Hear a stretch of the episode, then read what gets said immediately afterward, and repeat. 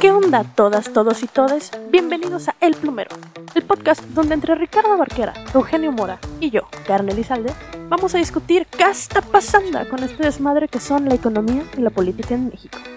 Prepárense mis cielas, que esto se va a poner bueno.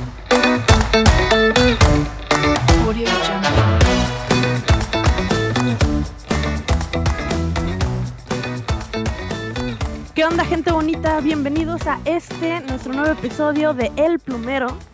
Y el día de hoy solo estamos Ricardo y yo porque decidimos descansar Eugenio porque desafortunadamente tiene la gran desventaja de que es un hombre heterosexual cisgénero. Entonces, en los temas que vamos a tocar el día de hoy, pues se decidió que estuviera desde la banca escuchándonos así como todos ustedes eh, cuando salga el, episodio, porque vamos a tocar temas que tienen que ver con, con el feminismo y con el pacto patriarcal.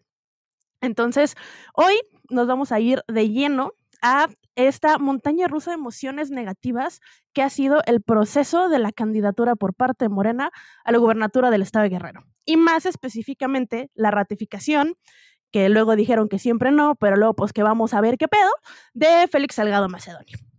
Y pues independientemente de si la candidatura a Salgado Macedonio fue revocada temporalmente, porque ya vimos que está pendiente el nuevo proceso interno de elecciones en el que Salgado Macedonio podrá participar nuevamente, ya que la Comisión Nacional de Honestidad y Justicia de Morena dijo que pues no ha perdido sus derechos políticos, entonces si quiere participar puede participar otra vez.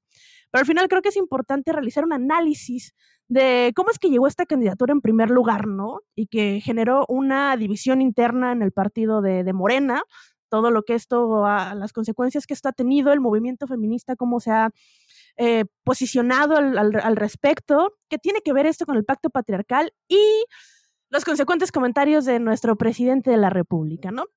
Pero pues bueno, vamos por partes. ¿Quién es Félix Salgado Macedonio? A ver, Ricardo, ¿quién es este personajazo espantoso de la política mexicana? ¿Qué onda, gente? ¿Qué onda, Karen? Eh, pues mira, Salgado Macedonio es un político ya bastante añejo aquí en México. Eh, Salgado Macedonio ha estado en la vida política del país desde finales del siglo pasado. Eh, ya desde 1987, él llegó a militar en muchos partidos como el PRI, el Partido Socialdemócrata de México, que ya no existe, y muchos otros, ¿no? Y empieza como a ser una figura un tanto conocida en el Frente Democrático Nacional, que es, como este antecedente del PRD, ¿no? Con Cárdenas y, como esta fuerza que, trataba de aglutinar la izquierda. Trató de ser gobernador ya en el pasado, en el 92 ya fue candidato a gobernador, en el 98 también fue candidato a gobernador, las dos veces por el PRD y las dos veces perdió ante el PRI.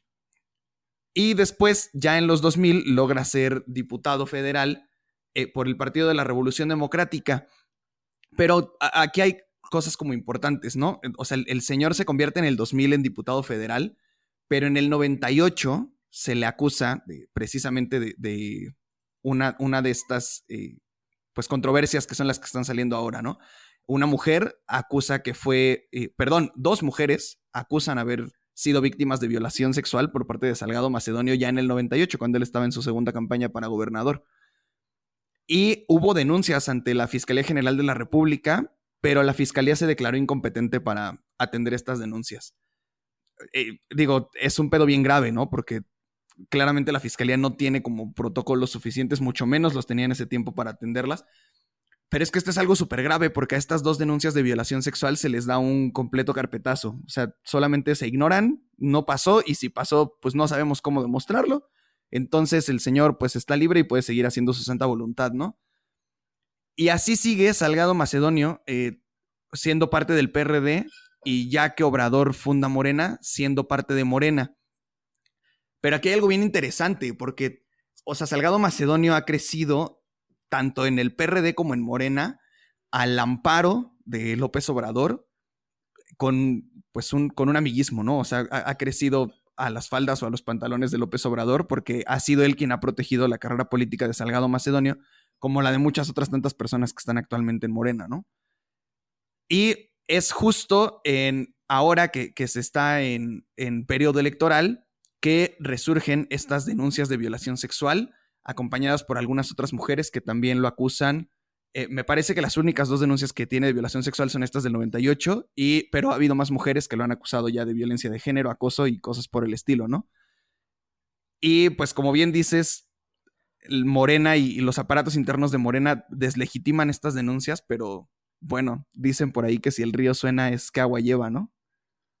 Sí, claro, no es, no, es ya gratis, al final son cinco denuncias, las que hubo, las dos, las primeras dos, que además, ah, la chelita del programa, que no se pierda la bonita costumbre. Eh, las... Salud, salud saludcita aquí que andamos. Necesitamos alcohol para tocar ese tipo de temas, sinceramente.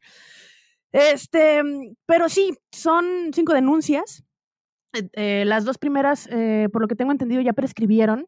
Entonces, independientemente del carpetazo inicial y la incompetencia que hubo para darles el seguimiento correcto y que se llegara a la justicia con estos casos, ahorita lo que dicen es que ya, ya prescribieron, que yo no entiendo por qué los delitos sexuales prescriben, pero así funciona nuestra legislación. Y entonces, eh, bueno, es como de ya, ya fue, ya pasó mucho tiempo, ya no, o sea, como si no contara, ¿sabes? O sea, es como de si, si, si el tiempo hiciera como una sanación mágica, este tipo de cosas, pero bueno, y las últimas, las, más recientes, asuntos de también violencia sexual, que, que, están ahí definitivamente y que no son acusaciones que se deberían de tomar la ligera, sobre todo porque el Morena se vendió como este partido distinto, este, este partido, y, Mario Delgado lo dijo eh, antes, antes de que ocupara el, el, cargo que tiene ahorita, que no iba a haber candidatos en Morena que tuvieran acusaciones de índole sexual hacia mujeres. Eso, eso lo dijo originalmente, con esta idea de que Morena era un partido distinto, que se iba a actuar distinto y que se iba a priorizar a las mujeres. ¿Y qué fue lo que pasó? Que en la realidad fue como de, pues vamos a ver qué, este, qué, qué, dicen estas acusaciones. Se empezó a vender la idea de que era una cuestión meramente política, un golpeteo político, desestimando, como dices, las, las acusaciones y permitiendo que pudiera ser eh, precandidato a la, a la gubernatura de Morena. Sí, pero eh, está muy cabrón esto, Karen, porque se desestiman precisamente por, por que estamos en tiempo de elecciones y, porque estas denuncias se presentan en este momento, ¿no? Eh, digo, es cierto que se han abierto muchos procesos contra candidatos en periodos electorales, ¿no? O sea, ya ahí tenemos las averiguaciones que se abrieron contra Josefina Vázquez Mota en periodo electoral, las que se abrieron contra Ricardo Anaya en periodo electoral, las que se abrieron contra el mismo Andrés Manuel en periodo electoral, la primera vez que se presentó a la presidencia con esto del desafuero. Pero es que hay que, hay que ver algo que es bien diferente.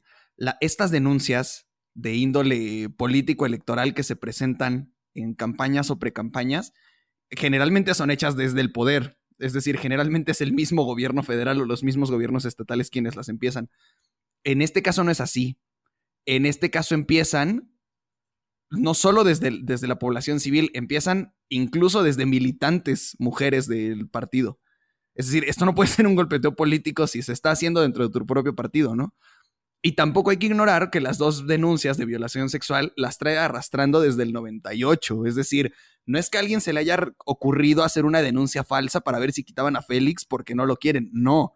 Este señor ya trae historia de abuso digo, creo que, creo que eso desestima fácilmente esto de que nada más es un golpeteo electoral y que lo quieren quitar porque no le cae bien a tal o cual persona, ¿no? Lo que es cierto es que esto sí se ha prestado, y, no quiero como cambiar el foco de la conversación, ¿no? Pero es cierto que esto sí se ha prestado por parte de muchos partidos a tratar de, de como lavarse las manos, ¿no? Y como decir, sí, claro, Salgado Macedonio es lo peor, nosotros somos como la verdadera opción ya veía yo incluso a Calderón ahí poniendo de presidente rompe el pacto y es como, mm, Calderón, no, no te queda, ¿no? Colgarte esa bandera. ¿Con qué calidad moral hace eso ese cabrón? Sí, sí, o sea, definitivamente esto se ha prestado, pero, pero yo creo, digo, desde mi, desde mi muy humilde opinión, yo creo que lo que debió haber hecho el partido, desde un, de entrada no le debió haber permitido llegar. Y si ya se le permitió llegar, porque van a, van a, decir que las denuncias prescribieron, que no hay ningún juicio en su contra, que no hay ninguna sentencia y que el hombre tiene derechos políticos, lo cual tristemente es cierto, pues no se le hubiera permitido llegar a la encuesta. O incluso cuando ganara la encuesta, se hubiera tenido la calidad moral de decir, bueno, esta persona aún ganando la encuesta no puede ocupar un cargo público dentro del partido, ¿no? Eso sí le corresponde al partido, eso sí puede estar dentro de sus estatutos. y no lo hicieron. Pues se hizo medias, porque dentro del partido sí hubo sobre todo las, morras militantes de, Morena, las que están muy metidas en el movimiento feminista, sí se organizaron y sí criticaron que Salgado Macedonio estuviera en, la opción para candidato a la gubernatura. Y de hecho sacaron un comunicado de funcionarias, militantes y personas afines al partido criticando completamente el actuar dentro del partido. Entonces, o sea, ya, ya fue una cuestión incluso interna de Morena. El partido ahorita está faccionado completamente porque se están tomando decisiones desde la cúpula probablemente que no están yendo a la línea de lo que el partido decía que, que, era lo que iban a hacer. Y si hay voces que sí están hablando activamente para tratar de pues poner al partido en orden, pero estas voces no están siendo escuchadas porque pues al final hay un amiguismo ahí y ahí hay, que seguir una, una, una línea que, que, está, que está ignorando, o, por lo menos parcialmente, la, la crítica interna del partido. Sí, completamente. No, y es que hay que recordar también que Félix se enfrenta en una encuesta que gana por un margen muy pequeñito, pero en la, en la encuesta que hizo Moreno originalmente había 18 aspirantes a la gubernatura y entre ellas estaba la alcaldesa de Acapulco, Adela Román, que de hecho fue la segunda mejor puntuada y que se llevan casi nada de margen de diferencia. Y también tenemos a la, la perdón, a la hoy senadora y ex autodefensa Nestora Salgado, ¿no? Vaya, había opciones y había opciones muy buenas para no dejar pasar a, a Félix Salgado hasta la encuesta. Pero pero tienes razón, Karen. Es decir, las bases han criticado mucho el que Félix Salgado se siga, se, se mantenga como candidato. Bueno, se mantuviera hasta el día de ayer como candidato. Pero las cúpulas son las que han defendido a capa y espada a Salgado Macedonio. Y vemos ahí en las cúpulas a Mario Delgado hablando en favor de, de Macedonio. Y vemos también a Andrés Manuel López Obrador haciéndose medio medio que ve, medio que no ve, como que sé y como que no sé del tema. Yo juego con bandera de como que no entiendo muy bien qué está pasando y me quito responsabilidad, ¿no? Y, eso también está muy cabrón, porque es cierto que no queremos un presidente que esté incidiendo en los, en los asuntos del partido. No queremos otra vez un PRI donde el presidente es el jefe del gobierno y es también el jefe del partido. No queremos eso, pero caray, al menos un posicionamiento por parte de Obrador hubiera sido muy interesante, ¿no? O sea, yo, yo estoy seguro que si Obrador hubiera salido a decir en una mañanera, tienen razón, las denuncias puede que procedan o no, pero independientemente de que las denuncias procedan o no, a esta persona se le va a retirar de la contienda para ser candidato a la gubernatura. Yo creo que con ese posicionamiento hubiera sido más que suficiente por parte de Obrador y tampoco lo quiso hacer, ¿no? Y no solo no lo quiso hacer, después salió a decir cada estupidez que es imperdonable. Yo no esperaba un, un, digo, cuando yo voté, porque yo voté por Andrés Manuel López Obrador, yo no me esperaba un presidente que atendiera de esta manera los asuntos de género. Y, creo que, eh, digo, sí es cierto que evidentemente las cuestiones internas de los partidos políticos no deberían ser competencia del presidente de la República. Y creo que esa pudo haber sido la mejor excusa que pudo haber dado el presidente para hacerse, o sea, si se va a hacer pendejo, pues que se haga pendejo bien, ¿no? Y, y tenía esta salida relativamente fácil para decir, son pedos del partido, yo no voy a meter las manos, y se hace pendejo bonito, ¿no? Pero desde el momento en el que dice que Salgado Macedonio es una persona de bien y que él lo conoce y, y que el, el, partido, la, gente decidió y que dejen que, que, la gente tenga su voz y la chingada. O sea, ahí ya está haciendo una declaración y ya se está metiendo en los asuntos internos del partido. Entonces, o sea, si ya, si ya vas a empezar a hablar del partido, pues que tenga los huevos de decir que, que son acusaciones que tienen un fundamento ¿no? O sea, al, final terminó siendo contraproducente para su figura como presidente porque número uno metió las manos en cuestiones internas del partido que no debió de haberlo hecho y número dos hizo las peores declaraciones que se le pudieron haber ocurrido. O sea, al, final, esta idea de desestimar el movimiento feminista y, tildarlo de golpeteo político es, es, una idea que, número uno, no es cierta, y, número dos, se tira toda esta idea que mucha gente que sí, que, que, votamos, porque si yo también voté por Andrés Manuel, que, que, decía que iba a ser distinto, nada más nos estamos dando cuenta que es más de lo mismo, que es, que es el PRI de los setentas. Sí, y, fíjate que yo esperaba cosas muy diferentes porque Obrador cuando llegó al, al poder presentó el primer, este, el primer gabinete paritario en, en, cuestión de género. Había la misma cantidad de secretarias mujeres o de altos funcionarios mujeres que hombres. Y entonces eso ya se encaminaba como una buena señal, ¿no? Es decir, aquí en México a través de la ley hemos pensado que todo se reduce a que haya la misma cantidad de mujeres y hombres en puestos públicos y que con eso todo se arregla y no necesitamos hacer nada más allá. Y claramente no todo se arregla con eso. Pero yo entendía como un mensaje muy importante el que la mitad del gabinete fueran mujeres, porque es cierto que, hay cierto, no, sé si esta es la mejor palabra, incluso sé que varios colectivos feministas no les, no les gusta utilizarla, no sé qué otra palabra pueda quedar mejor como en este caso, pero creo que el, que el gabinete fuera paritario daba hacia afuera un mensaje de empoderamiento femenino donde las mujeres también pueden tener cargos públicos altos, ¿no? Porque yo recuerdo el gabinete de Peña Nieto y realmente la, única secretaria era Rosario Robles. Y, todo lo demás eran tornillos, ¿no? Y, además eran tornillos blancos y heterosexuales, todo lo demás que tenía allá adentro, ¿no? Pero pues ahora vimos a grandes figuras como Graciela Márquez, que fue hasta hace muy poco secretaria de Economía. Eh, tenemos digo, podemos coincidir o no con las ideologías de quienes están, pero tenemos a Irmerendira Sandoval en la función pública, tenemos...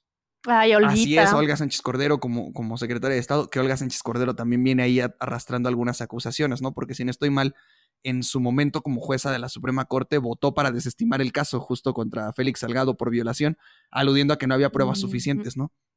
Y a esto es a lo que me refiero cuando creo que se necesitan protocolos. Digo, es, es muy común que después de una violación no haya pruebas suficientes porque no hay nadie en este mundo que después de una violación se levante y vaya a la policía. Es decir, naturalmente el, trauma que genera una violación no te dice, me voy a parar en este momento, voy a ir a la policía y voy a enseñar todo y voy a dar todas las pruebas. No, no es así de fácil. Es, no, y además sabiendo la revictimización que existe en el sistema jurídico mexicano. O sea, si de por sí es una situación traumática y ahora súmale que es como de si voy a denunciar, me van a tratar de la verga y me van a hacer sentir que yo fui la culpable. O sea, así es todavía más difícil que podamos como morra hacer una denuncia. No, y denunciando contra alguien como Salgado, ¿no? Que siempre fue una persona con poder, es decir, siempre estuvo en los altos, altos círculos del gobierno, tanto de Guerrero como del gobierno federal. Es decir, estas, estas, estas dos denuncias de violación son en el 98. Dos años después, Salgado ya era diputado federal, con fuero. Entonces, no, es fácil levantar una denuncia como en el momento en el que algo te pasa. No lo haces ni cuando te roban un celular, caray.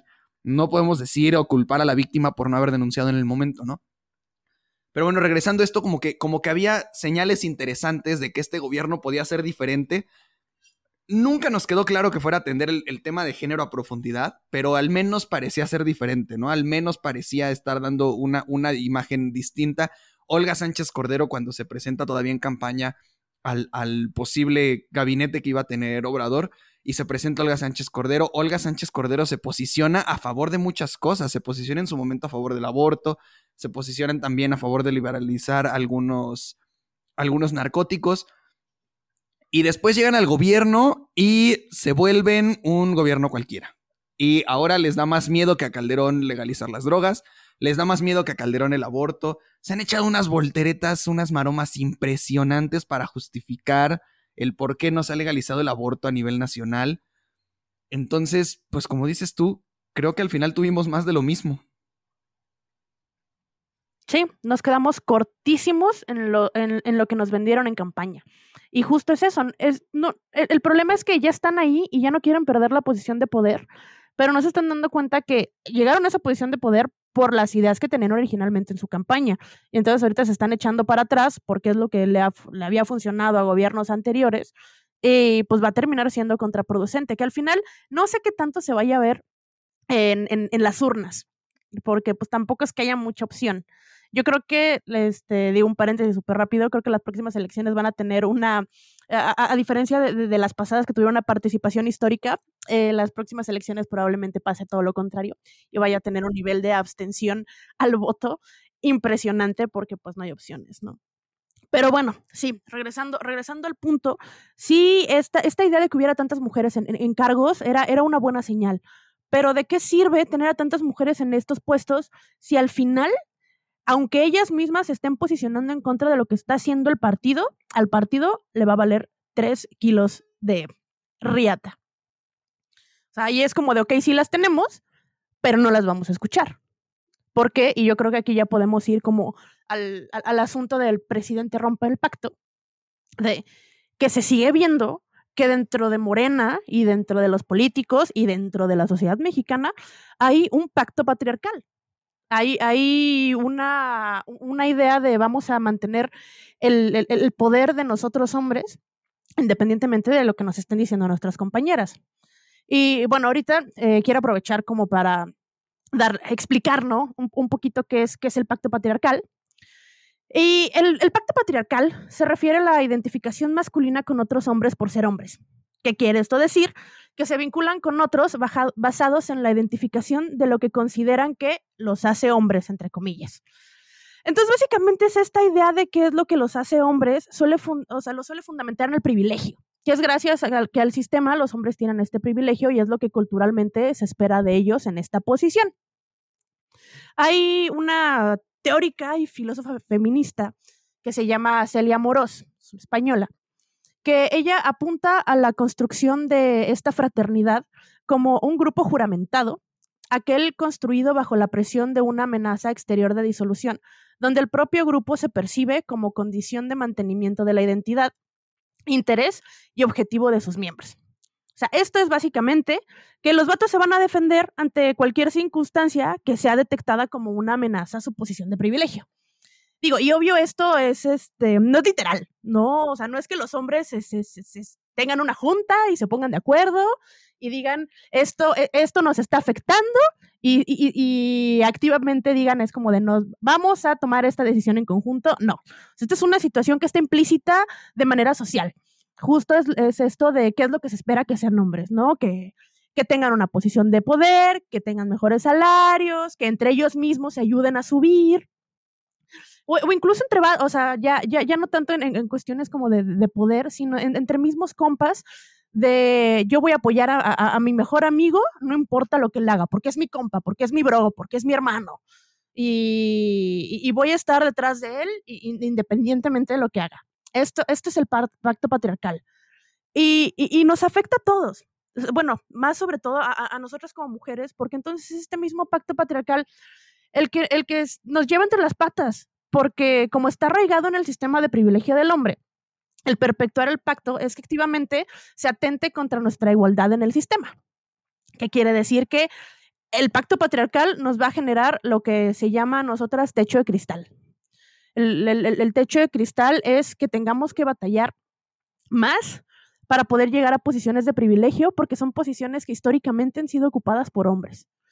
Y, y hablamos de cuestiones de educación, hablamos de cuestiones de salario y hablamos de cuestiones de violencia el, el, que no se nos crea cuando decimos una denuncia y que se le crea más al güey y que la gente que está alrededor de este güey digan son acusaciones infundadas, esto es el pacto patriarcal. Y por eso se pidió el hashtag presidente rompe el pacto, porque lo que está haciendo López Obrador al no solo ignorar las acusaciones, sino que activamente señalarlas como infundadas, como que es una cuestión política, como que el, feminismo eh, está atacando al partido de Morena, eso es perpetuar el pacto patriarcal, es poner primero a sus compas antes de lo que están diciendo todas las morras, número uno, las víctimas y número dos, las personas, las mujeres que están diciendo que se tiene que investigar a fondo lo que está pasando. Sí, mira, yo creo que un ejemplo muy claro del pacto patriarcal, y tengo dos, me, gustaría mencionar dos ejemplos muy claros son muy claros porque fueron mediáticos. Uno, uno mucho más que el otro, ¿no? Pero el primero que voy a mencionar es uno de un video que ya tiene tiempo circulando, pero hace poco empezó como a revivirse, que es de este chavito, youtuber, que se llama Juan Pazurita. Y es un video donde sale este chavito con varios de sus amigos. Uno de ellos está contando, y no cito textualmente, pero por, porque la verdad es muy, triste ver todo lo que está diciendo este tipejo. Pero en resumidas cuentas, lo que el vato dice es que fue a una peda, estaba teniendo ondas con una chava, la chava se empedó mucho, lo invitó a su departamento, fueron y cuando llegaron la chava estaba muy borracha, entonces la chava fue como, ¿sabes qué? Voy a dormir, se quedó dormida y ya no tuvieron relaciones, que era, según este vato, a lo que iban, ¿no? O a, lo que esta chava le había propuesto para llegar al DEPA. Y entonces el güey está muy encabronado contándole a sus amigos que la chava se había dormido y dice, bueno, en venganza lo que yo hice fue agarrar su celular, masturbarme, eyacular, eyacular sobre su celular y dejárselo ahí.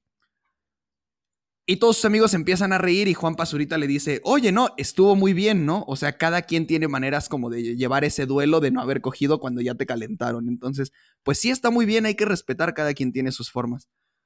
Esto es parte del pacto patriarcal, amigos. Y se expresa en muchas otras maneras, ¿no? O sea, no, solo es la defensa de, ah, ok, como esta morra prefirió dormir, pues claramente le estaba haciendo un daño directo a este vato, ¿no? Entonces, claramente él podía tomar una una ventaja o una revancha sobre ella sin importar lo que fuera y en este caso decidió eyacular sobre su celular de una manera muy madura, ¿no? No, eso es el, el pacto patriarcal.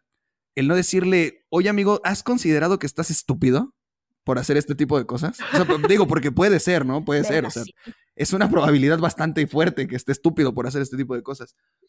Pero el pacto patriarcal, yo creo que como hombres, no soy un hombre heterosexual, pero sí soy un hombre cisgénero. Y yo creo que como hombres somos parte de esta, de esta defensa y de este promover el pacto patriarcal casi en todo momento. Y, y, yo le pediría a los hombres que nos están escuchando en este capítulo que piensen en todas las veces que algún cabrón les ha dicho, esta morra es una fácil, que pocas veces ocupan esa palabra, ¿no? Pero esta morra es una fácil, se mete con cualquiera, y entonces tú le dices, sí, sí, es una fácil. Yo también me he enterado con cuántos ha metido. Eso es parte del pacto patriarcal, amigos. El, el, estigmatizar la vida sexual de una mujer porque tenga relaciones con quien se le da la gana cuando se le da la gana, cosa que de hecho puede hacer. Y es parte del pacto patriarcal porque esto no se critica en un hombre, esto se critica en una mujer. Es parte del pacto patriarcal cuando tu compa te dice que se peleó con su morra y le dijo que era una estúpida o que no valía nada y tú no haces nada, solo callas o le dices que hizo bien. Eso es parte del pacto patriarcal. Es decir, todos estos momentos en que tú defiendes a tus compis o a tus familiares porque según tú son tus amigos y pues no te están haciendo nada directamente a ti, ¿no? Entonces no hay ningún problema. No, esto es parte del pacto. Y esto es parte de las cosas que tenemos que romper.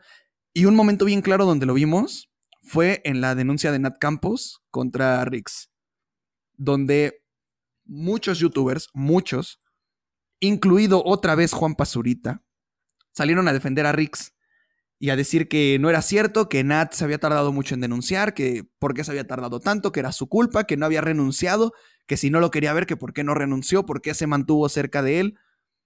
Y, nuevamente se le critica a la víctima, ¿no? O sea, ¿por qué la víctima hizo esto? O sea, a ellos no les importa si Nat necesitaba el trabajo y necesitaba comer o no, o ella quería seguir con su carrera, porque caray, ¿por qué ella tendría que querer terminar su carrera porque este pendejo le hizo un daño. Pero en ningún momento se pide al acusado pruebas de que él no hizo la acción de la que se le está acusando. Es decir, siempre se le pide a quien está acusando la prueba, no a la víctima.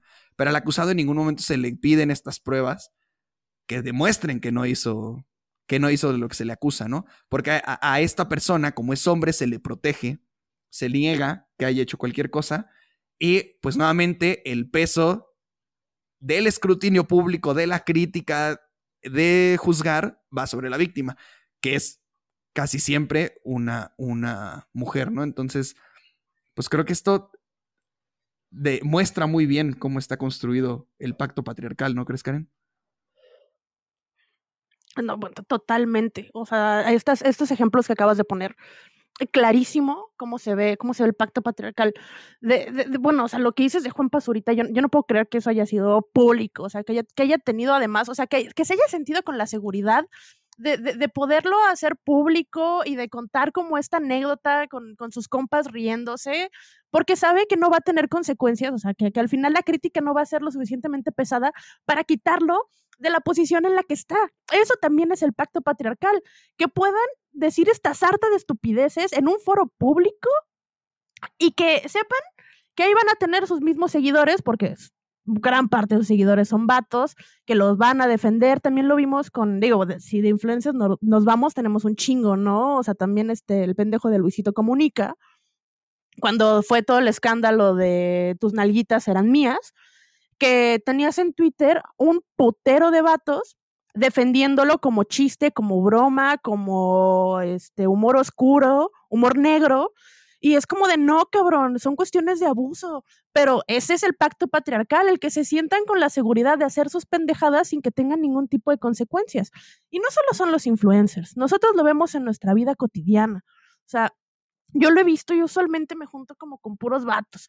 Y en esa, digo, afortunadamente gran parte de mis amigos se han ido deconstruyendo a lo largo de los años, pero al, o sea, hace algunos años donde estos temas no se tocaban, porque el, y, estos temas se tocan gracias a la, fuerza que, hemos agarrado nosotras a través del movimiento feminista, que se han puesto en la mesa y que nos hemos dado a la tarea, digo, que no es nuestra chamba andar educando vatos, pero lo tenemos que hacer porque pues la neta a veces están pendejos y tienen, eh, o sea, y, tienen tan metido el patriarcado que no se dan cuenta de las acciones que hacen hasta que uno llega a decirles, cabrón, esto está mal por esto, esto y esto y esto.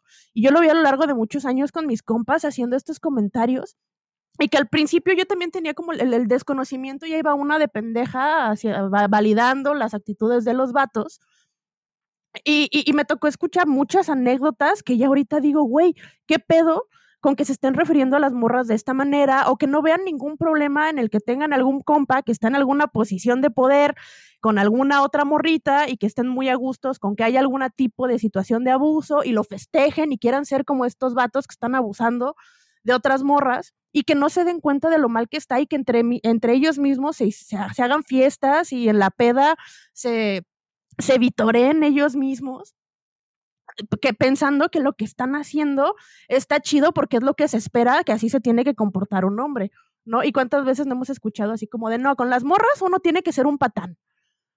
o sea, yo, yo lo he escuchado muchas veces, es como de, trátalas, trátalas mal, sé un patán, porque entonces ahí la vas a tener.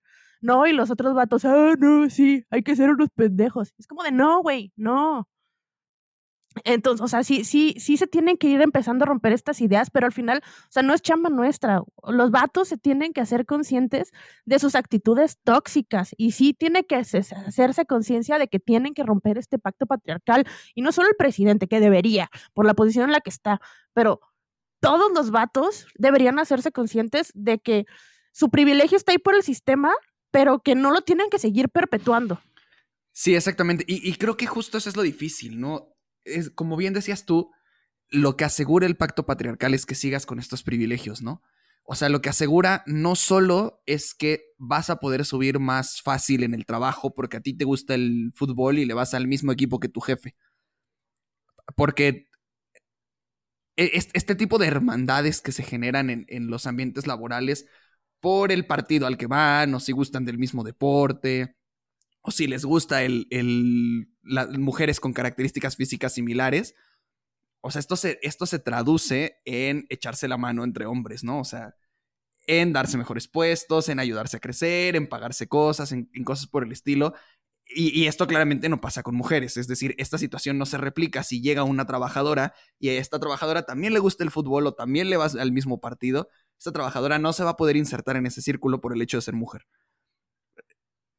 Y creo que eso es eso es lo que lo hace difícil, ¿no? Es decir, tal vez no expresas como hombre que sabes que tienes un privilegio, pero aunque no lo expreses, es decir, aunque no digas yo sé que tengo un privilegio, el privilegio está claro.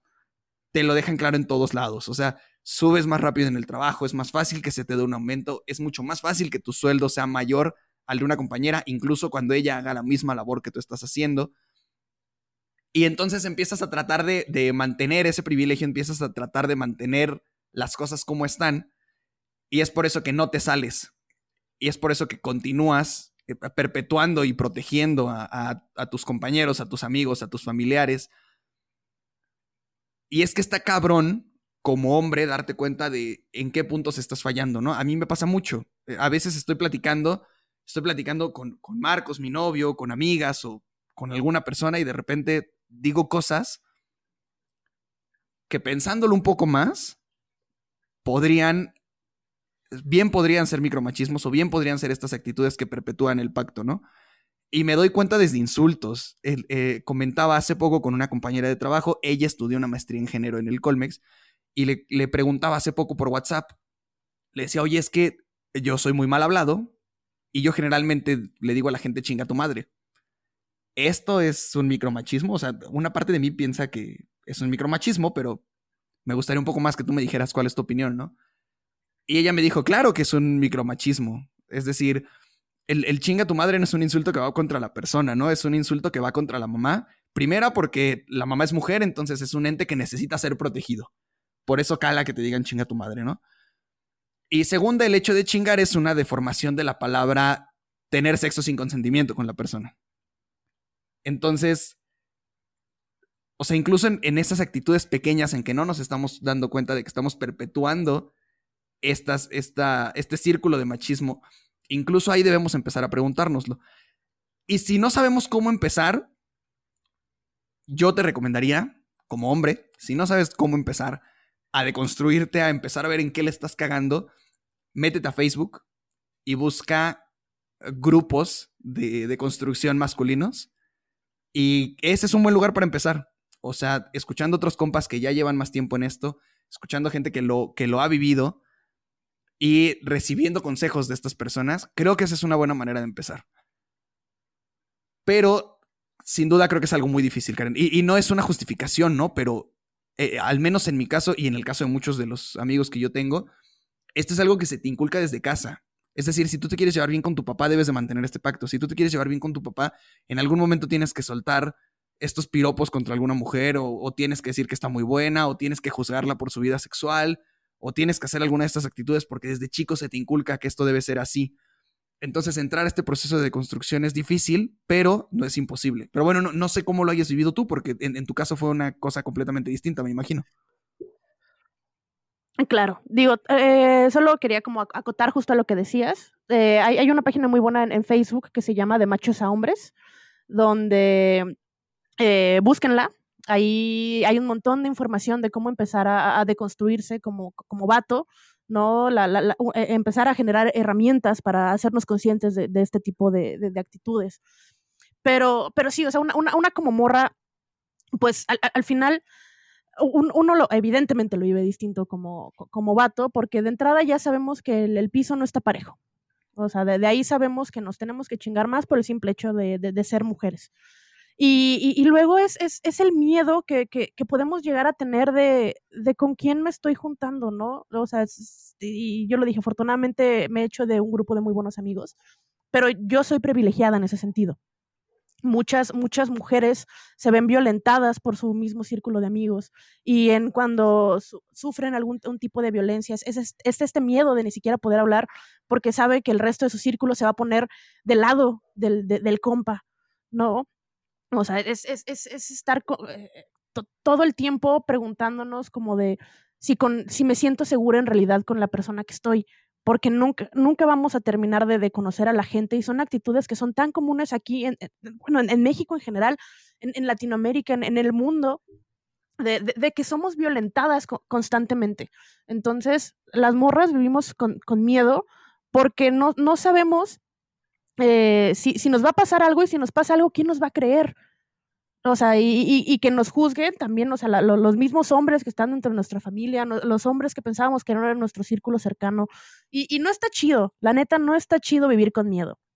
No, no, está chido que, como morras nos tengamos que organizar todo el tiempo, nos, nos tengamos, tengamos que crear unos círculos extremadamente fuertes entre otras morras para poder tener una pequeña sensación de, de seguridad. Y eso es lo que no experimentan los hombres. Eso es algo que nosotras nos, tenemos que hacer a, fuerza de madrazos y, nos, y también nosotras nos tenemos que educar porque también nosotras podemos caer en, en, cuestiones de micromachismos. Al final es una cuestión social y también nosotros requerimos un, cierto nivel de, construcción, pero creo que es más fácil porque al final la, violencia la vivimos nosotras. Y que nosotras empecemos a decir, güey, estas son las violencias que vivimos, y que venga un cabrón a decirnos así como de, es que ¿por qué sales en la noche?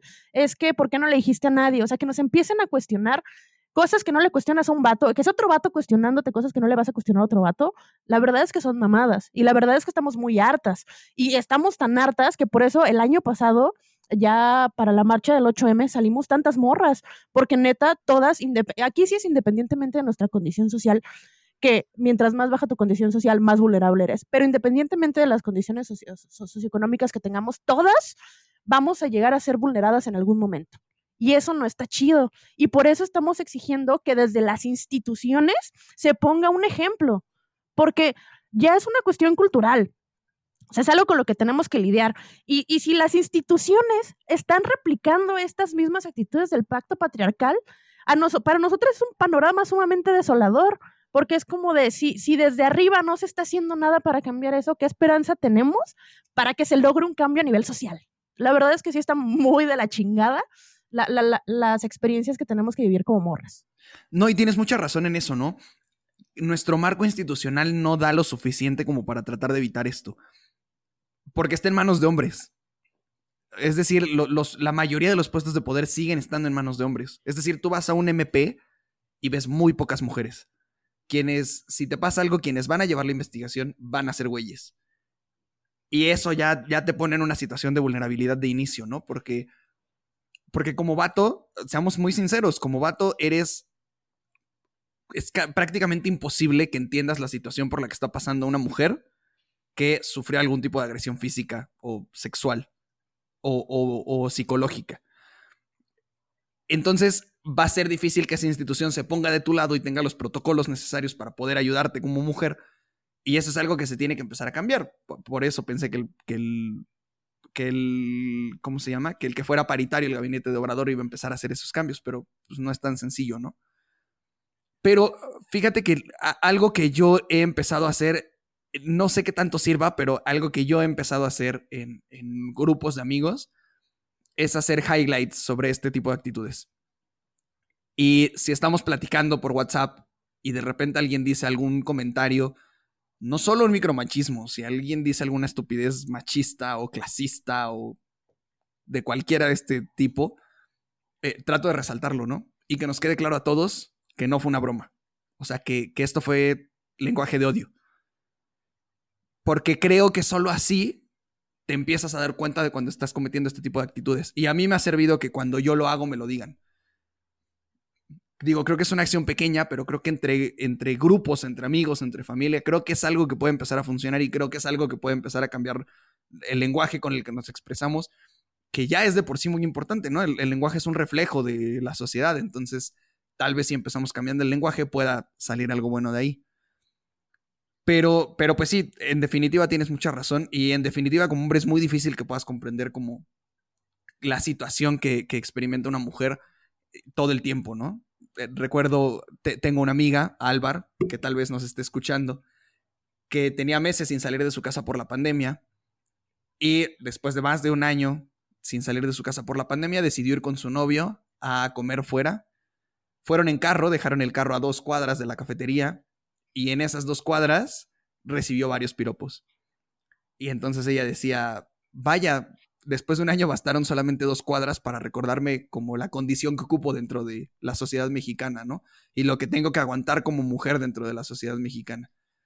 Entonces está muy cabrón, ¿no? O sea, que, el único año en el que no le dijeron nada fue el año en el que no salió y en cuanto sale en dos cuadras se, vuelve a poner todo este peso del machismo en la sociedad mexicana sobre la mujer.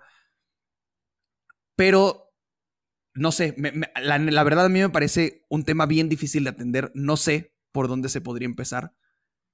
Yo diría que se podría empezar dando materias de género en las escuelas e influyendo en las nuevas generaciones porque nuestra generación de titanio ya no va a cambiar. Ellos están muy bien, ellos para ellos no pasa nada, para ellos el mundo está muy bien y nosotros somos solamente muy quejones y muy de cristal. Pero yo creo que esto puede empezar a cambiar desde, desde un marco diferente en las escuelas, pero no sé cómo pienses tú que esto pueda empezar a cambiar, Karen. Estoy completamente de acuerdo. Eh, justo lo que decías, de si escuchamos alguna microagresión, alguna actitud machista, hacer el comentario de que eso está mal y por qué está mal es, muy importante. Hay, hay, mucha chamba que tenemos que hacer desde nuestra trinchera y que lo podemos llegar a hacer. Número uno, pues educándonos a nosotros mismos. O sea, si, si ya nos dimos cuenta de lo que está, de, de, cómo funciona este, este problema a nivel social, creo que, creo que nos podemos empezar a, educar. Hay, hay, mucha literatura al, respecto y, y, ahorita son, son, son temas que se están tratando mucho desde, sobre todo mucha asociación civil escuchar a las morras, escuchen a sus amigas, por favor. O sea, si, si, si, son vatos, por favor, escuchen, pregúntenle a sus amigas. conmigo lo han hecho, es como de, ¿cómo, qué, te ha pasado? ¿Tú qué has vivido? cuenten, o sea, y, una cuenta como sus, experiencias, como te lo contó a ti Álvaro, ¿no? De, lo que vivimos, y entonces escúchenlas, escuchen todo lo que tenemos que pasar como morras, y ahí eh, hagan un poquito de pensamiento crítico de por qué está mal y empezar a replicarlo también con sus amigos así como lo, como lo está haciendo tu barquera, creo que, creo que es una excelente manera en la que nosotros podemos empezar a, a, permear esta situación, porque lo que dices, la generación de concreto, esa ya no va a cambiar. Pero bueno, esos ya van, va a sonar muy feo, pero esos ya van de salida. Nosotros, a, nosotros todavía nos queda rato y somos nosotros y las generaciones que vienen abajo donde se está creando la conciencia y eso, y eso está chido. Y otro es lo mismo, son, son, son cuestiones institucionales. Desde las instituciones se tienen que empezar a generar programas de cuestiones de equidad de género, de igualdad de género, para que la gente se, ya, ya no sea solo una cuestión autodidacta, sino que se nos empiece a enseñar de una manera sistémica todo, toda esta desatención histórica que ha habido en, temas de, de, paridad de género.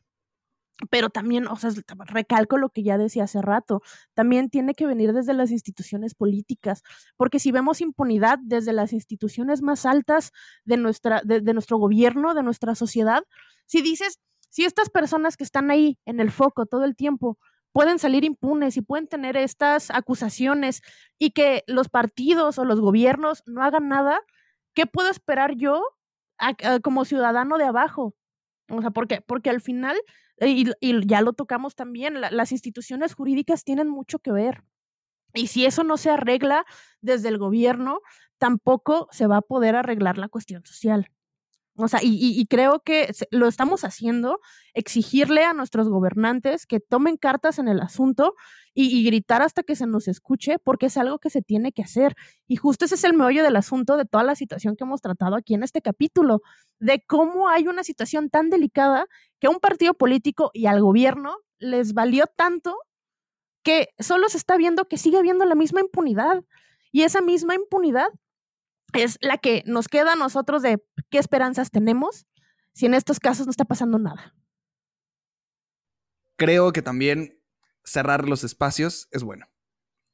Yo soy de la idea de que le cerremos los espacios a los abusadores y le cerremos los espacios a los acosadores.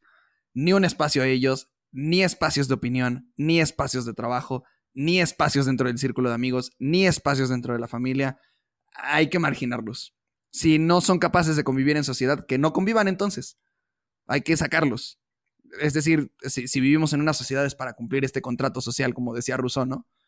Y el abuso y el acoso no son parte de ese contrato social. Entonces, si no lo quieres cumplir, vete. Es bien fácil, vete, no estés aquí. Yo creo que eso también es bien importante. Y, bueno, yo creo que yo creo que esas fueron unas excelentes conclusiones de qué podemos hacer nosotros, qué es lo que se tiene que hacer desde arriba. Y, completamente de acuerdo contigo, Barquera, el, cerrarle los espacios a, los acosadores, el creerle a la víctima. Por favor, si sus amigas les dice les comentan algo, créanles, porque neta una no, una no gana nada mintiendo. Si una lo dice es porque la neta es que nos pasó. Entonces, créanle a la víctima, por favor deconstruyanse, deconstruyanse muchachos. Eso es lo más importante. Y pues con esto vamos a, damos a la conclusión de, de, de, este programa. Esperamos que, esperamos que les haya gustado. Ya saben, síganos en, en, en, Twitter y nos vemos en 15 días con un próximo episodio de este su podcast favorito, El Plumero. Besitos en el asterisco.